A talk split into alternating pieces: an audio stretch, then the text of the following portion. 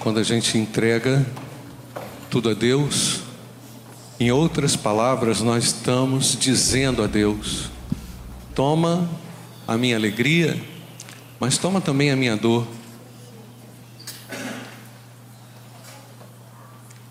Toma a minha ansiedade, mas toma também a leveza do meu coração. Amém, amados? Vivemos muitas coisas, sentimos muitas coisas, percebemos muitas coisas, absorvemos muitas coisas, tentamos engolir algumas coisas. Na família, no trabalho,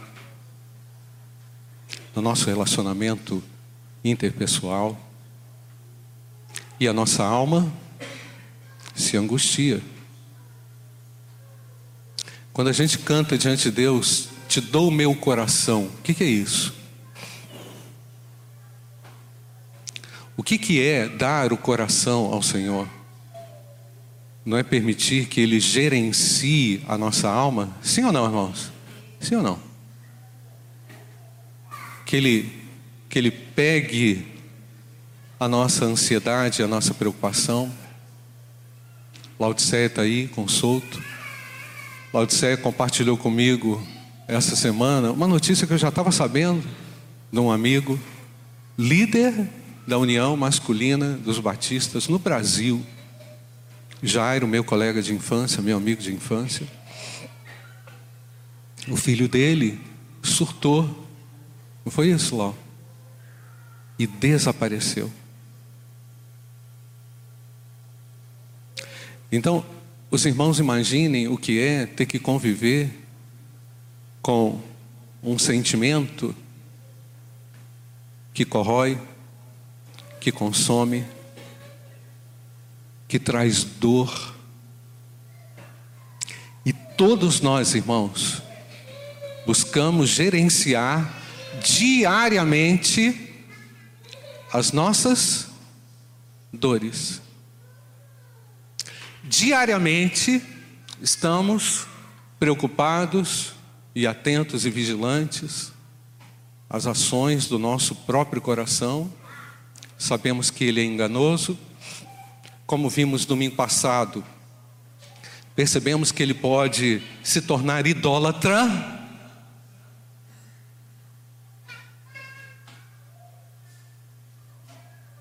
Percebemos também o quanto nos apegamos ao desnecessário.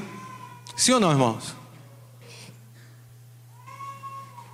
Quanto tempo disponibilizamos para Deus no nosso dia a dia, diante de tantas coisas? Jesus, presta atenção, igreja, também sentiu o peso na sua alma. Ariadna. Marcos capítulo 14, versículo 32 até o verso 35. Eu vou ler os pares e os irmãos lerão os versos ímpares. Então, foram a um lugar chamado Getsemane. E ali Jesus disse aos seus discípulos: Sentem-se aqui, enquanto, o que, que Jesus falou? Eu vou orar. Nossa, Jesus precisava orar, pastor? Sentem-se aqui, enquanto eu vou ali, o que está escrito, irmãos? Orar. E levando consigo Pedro, ah, é os irmãos, desculpa.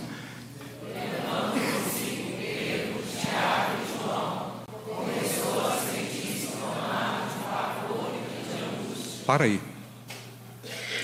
Pegou os dois mais próximos, não é? Tiago e João? Pegou os mais próximos, foi para onde? Certamente para oração com eles, não é isso? Vamos interpretar o texto? Foi para oração com eles e passou a sentir-se como irmãos? Tomado de pavor e angústia. Ah, Deus, cura o teu povo. Ah, Deus, abençoe todos quanto aqui estejam com sentimentos pavorosos e angustiantes diante da vida, diante da circunstância, diante de um fracasso escolar de um filho,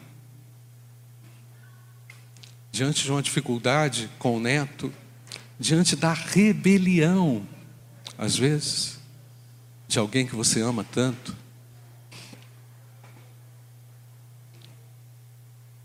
E disse-lhe: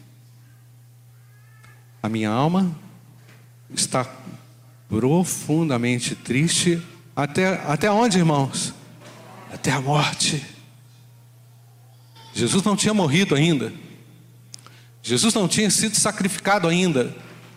Jesus ainda não tinha sido pregado na cruz, mas sentia a proximidade do seu sacrifício, certamente, mas na sua alma já havia um espelhamento daquilo que aconteceria. É como se Jesus pudesse ali já antecipar aquele momento, mas a alma dele estava realmente, como irmãos? O que está escrito? Profundamente, como irmãos? Triste. Até a morte. Agora presta atenção. Atenção, igreja. Você pode ficar triste porque seu gato está com a orelha, abaixou a orelha, não levanta. Né? Você pode ficar triste, não sei, não sei se, nem se isso é doença, Priscila, você me ajuda. Você pode ficar triste porque o seu celular caiu no chão, quebrou o vidro, né? iPhone, né? É, você pode ficar triste porque de repente você estava contando com aquela vaga ali no horto. O horto não tem vaga, irmãos. Você sabia? Quem mora no horto aí? Vou orar por vocês que moram no horto. Aí você está assim, atrasado para o médico, né, Lau? Aí chega lá, não tem a vaga. Aí você dá a volta, vai lá embaixo, para lá no IP. Aí é bom que pelo menos você vem andando um pouquinho. Aí você fala assim: nossa, que tristeza, que não tinha vaga para mim. Percebe, irmãos? Olha isso, hein? Você pode, fora da presença de Deus, sentir, sentir tristezas que são para Deus assim, ó, irrelevantes. Ah, eu estou triste porque furou o pneu do meu carro. O Senhor fala aí, tem um step aí, mano. Você para e troca. Você percebe, irmãos? Nós podemos ter uma tristeza totalmente desconectada com os propósitos de Deus, com os princípios de Deus e com a vontade de Deus. Não deixa de ser tristeza, mas também não deixa de ser irrelevante aos olhos de Deus. Olha isso, você precisa se unir aos propósitos de Deus para poder viver sentimentos e até mesmo uma proposta de vida que lhe seja que seja aceitável ao nosso Deus. E Jesus ali estava angustiado, por quê, irmãos? Até a morte, porque receberia sobre, sobre ele todos os nossos pecados. Pensa aí num troço que tu fez totalmente errado.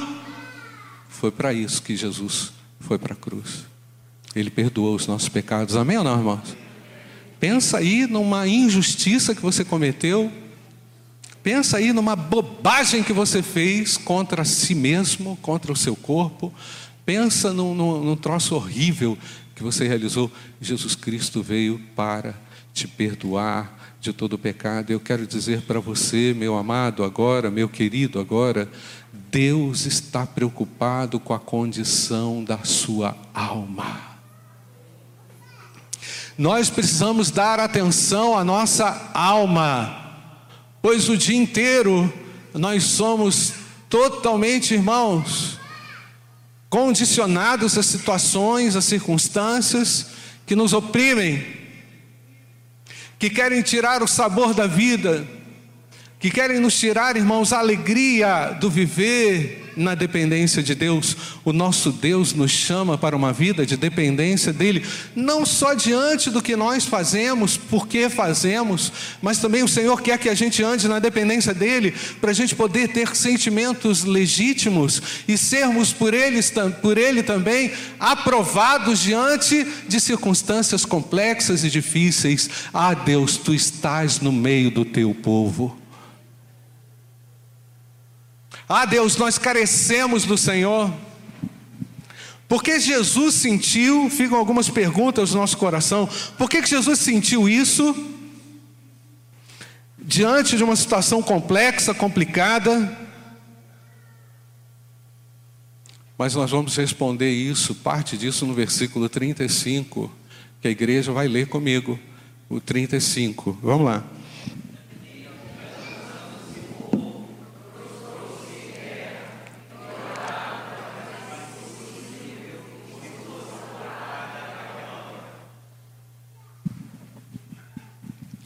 E o que, que o pai respondeu? Eu não vou poupar você.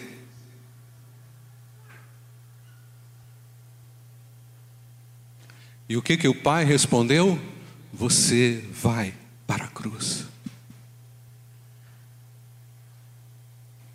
Sentindo o que estiver sentindo, com a angústia que tiver angustiado, você precisa completar a missão.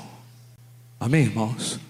Só vale a pena, presta atenção, igreja, ser angustiado até a morte quando estamos diante da nossa missão. Certo ou não, irmãos? Você, concorda comigo? Só vale a pena sofrer por aquilo que vale a pena sofrer.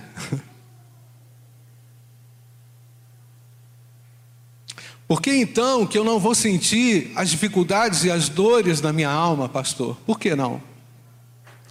Como conviver com as dores da minha alma? São perguntas que eu fiz. Se elas são maiores do que as alegrias que essa vida dá. Você já percebeu, né, irmãos? Ah, eu vou assim, eu vou fazer uma viagem pelo mundo para ver se eu esqueço. Quando você voltar, os problemas estarão lá. Sim ou não, irmãos? Você deu uma volta ao mundo, né? Quanto tempo você demorou para fazer isso? Com a mochila nas costas e com aquela, com aquela van bacana, todo camper, todo arrumadinho, né? Não adianta. Você vai gastar combustível, a fatura vai chegar e o dia da volta vai te surpreender.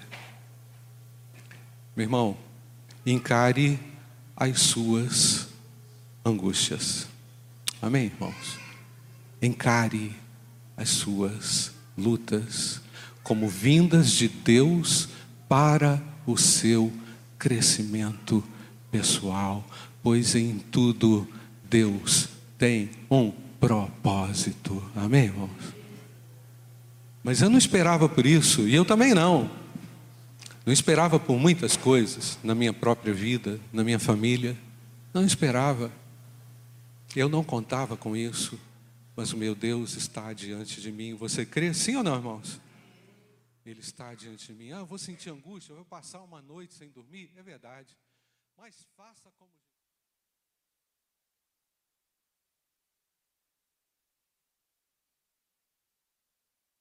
De quem pode te ajudar. Busque conectividade. Porque é assim, irmãos. Quando a nossa alma começa a doer, por alguma razão, por algum conflito, por algum peso, qual é a nossa tendência, irmãos? Procurar os irmãos ou ficar em, em casa, no quarto, chorando? Opção A. Quem faz a opção A? Procurar os irmãos ou procurar um amigo? Quem faz a opção A? Estou fazendo um teste com vocês. Sim ou não? Mas quem faz a opção B de ir para o quarto? Ninguém quer falar. Ninguém quer falar. Porque a gente só mostra sorriso no Instagram, né, irmãos? Mas e quando a angústia chega? Quando a angústia chega, o texto me diz que eu preciso orar ainda mais intensamente ao nosso Deus que tudo conhece. Amém, amados? Ah, você passa pela vida sem oração. Coitado você. Coitado você que não depende de oração, que não depende de Deus, que não depende da vontade de Deus. Se for possível, meu Deus, não me deixe encarar essa, mas não seja o que eu quero. Podemos repetir aquela, aquele pedaço ali depois do ponto de exclamação, porém, vamos ler, irmãos, porém. Vocês estão muito desanimados para o meu gosto, nesse domingo de sol. Está um sol bacana, amém, irmãos? Vai passar essa minha sinusite, em nome de Jesus. Vamos ler de novo. Porém.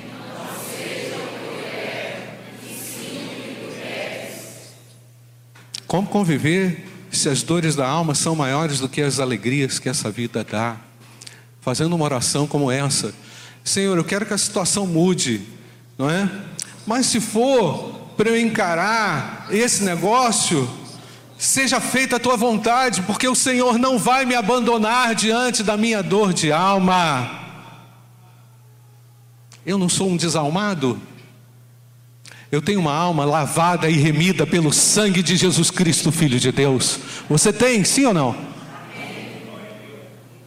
Diga isso, o Senhor já lavou a minha alma, porque a alma é eterna, né, irmãos? Você sabe disso. Na teologia a gente aprende isso, que a alma é eterna. Ou ela vai para o céu, ou ela vai para o inferno. Se tem uma coisa que vai durar muito tempo, é a tua alma.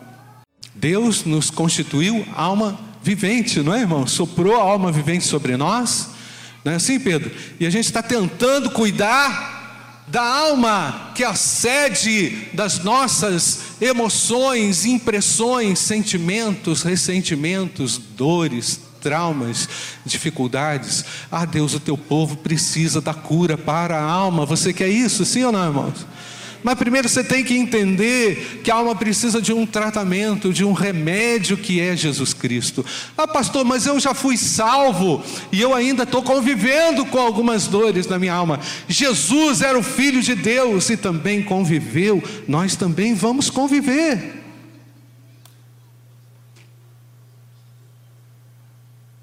Deus não poupou o seu próprio filho.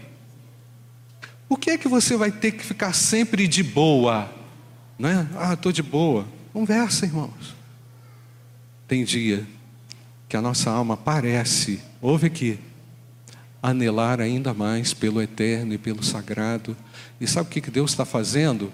Ele está te fazendo lembrar que você não tem autonomia plena, nós precisamos de Deus. A nossa autonomia, é verdade, ela Deus respeita, mas a autonomia do crente é limitada. Concorda comigo? Sim ou não, irmãos? Ela é limitada à direção e à vontade de Deus. Então, presta atenção, você não vai ter tudo que você quer. As coisas não vão funcionar como você quer, mas como meu Deus quer. Você crê nisso, querido? Porém, não seja, vamos repetir, irmão. Se você tiver coragem para ler esse versículo diante da presença de Deus, você pode ser restaurado nessa manhã. Vou repetir. Se você tiver coragem de ler esse versículo diante da presença de Deus, você tem a chance de sair daqui de pé, com algumas dores ainda, mas com a certeza e a convicção de que o seu Deus reina e vai adiante de você e vai te dar a vitória a glória a Deus, irmãos. Isso não é discurso triunfante, não, está na Bíblia, é verdade. Jesus venceu a morte, porquanto teve que passar por algumas dores.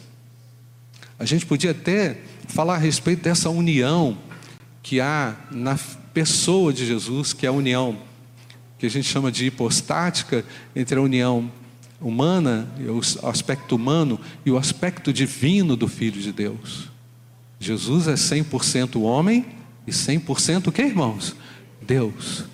Mas ele na condição de homem, como eu, como você, experimentou tais dores para nos dizer que é possível vencer na presença de Deus, vivendo de acordo com a vontade de Deus e buscando sempre a vontade de Deus, mesmo diante da derrocada, mesmo diante da demissão, mesmo diante da aflição, mesmo diante de uma série de coisas que você não quer, ou não quis, ou não planejou.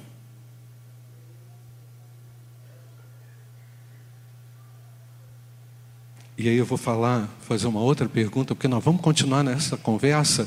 Ela é uma, eu vou, vou chamar de proto-introdução àquilo que nós vamos falar ainda nesse próximo semestre a respeito da cura da alma, irmãos. Nós vamos dar uma ênfase sobre a restauração da alma. E Deus vai restaurar almas aqui entre nós, amém, amados? Ah, eu vou continuar com dor, mas eu vou continuar vencendo. Eu não vou ficar no quarto chorando, não, pastor. Eu não vou ficar, eu não vou precisar mais de um tanto de coisa que eu achava que eu precisava, porque isso acontece também, irmãos. O indivíduo fracassado, ou então sentindo naquela situação, ele pensa que ele precisa de um monte de bugiganga. As bugigangas pode ser, pode ser até importantes, né, irmãos? Aquelas quinquilharias que nós temos, não é? que nós guardamos muito bem para promover um certo alívio, mas irmão, a fatura chega. A fatura vai chegar e eu não falo isso com ameaça, eu falo isso com motivação para que você esteja de pé diante do Filho de Deus. Uma outra pergunta que incomoda quando eu leio esse texto: o que esperar de Deus nas dores das nossas almas? Eu falei aqui domingo passado, e repito, Deus não quer que você faça nada para Ele. Assim, porque a gente tem o espiral do fazer, do fazer, fazer. Sim ou não, irmãos? Sim ou não, irmão? Fazer, fazer, fazer, fazer. Deus só quer que você faça aquilo que Ele definiu como dom espiritual para você fazer. Se não for isso, não precisa fazer. Mas Deus espera que eu seja tudo para Ele. Que eu faça como nós cantamos aqui, Nayara. Como nós cantamos, não é? Te dou o que, irmãos? Meu coração. Percebeu o tamanho dessa, dessa música? O gigantismo dessa canção? Te dou meu coração. E tudo que há em mim me faz lembrar aí que eu esqueço, hein? É isso aí, que é isso mesmo. Te entrego, te entrego por amor. É mais ou menos isso. Tudo. Tudo a ti. Tudo a ti. Amém, querido?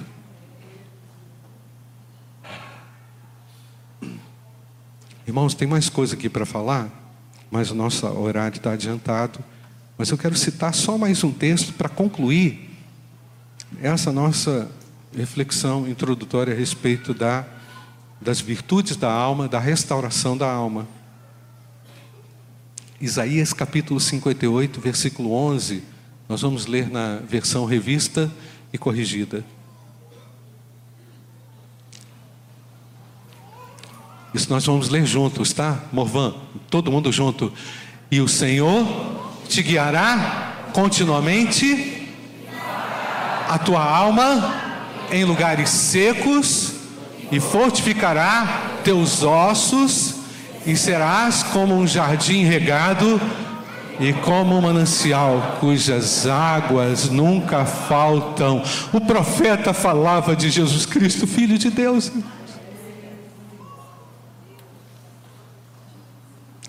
O profeta apontava para Cristo e dizia assim: Ah, aquele povo lá da IBBR, aquele povo vai sentir tanta coisa aquele povo lá de Patinga, pessoal que mora ali na, no Embaúbas, né? pessoal que mora aí, ó, eles vão sentir tanta coisa. Quando eles forem para o outro, não vai ter vaga mesmo. Eles vão sentir tanta coisa, né? Mas eu serei uma fonte dentro deles. E uma fonte que vai jorrar para onde, irmãos? Para a vida eterna. Louvado seja o nome do nosso Deus. Você quer isso na sua vida? Sim ou não, irmãos? Busca Deus, querido. Busca Deus, varoa, busca Deus, varão. Cai com a cara no pó. Não é isso, irmãos?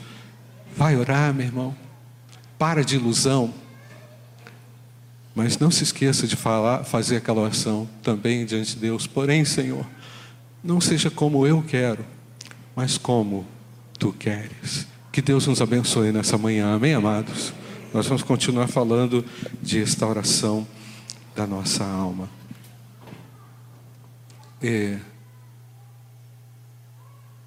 Irmão Fernando, você pode vir aqui que você vai orar. Enquanto o irmão Fernando vem aqui, nós vamos fechar os nossos olhos. Irmão Denis vai nos ajudar aqui com o irmão Gênesis, numa, numa rápida melodia. Você vai fechar os seus olhos, que nós vamos participar agora da ceia do Senhor. Um momento super importante para a restauração da igreja. Um momento super importante para é, a gente poder entender e compreender qual é a vontade de Deus para a nossa vida. Pastor, eu estou nesse perrengue, mas qual é a vontade de Deus para a minha vida? O que Deus espera de mim nessa hora?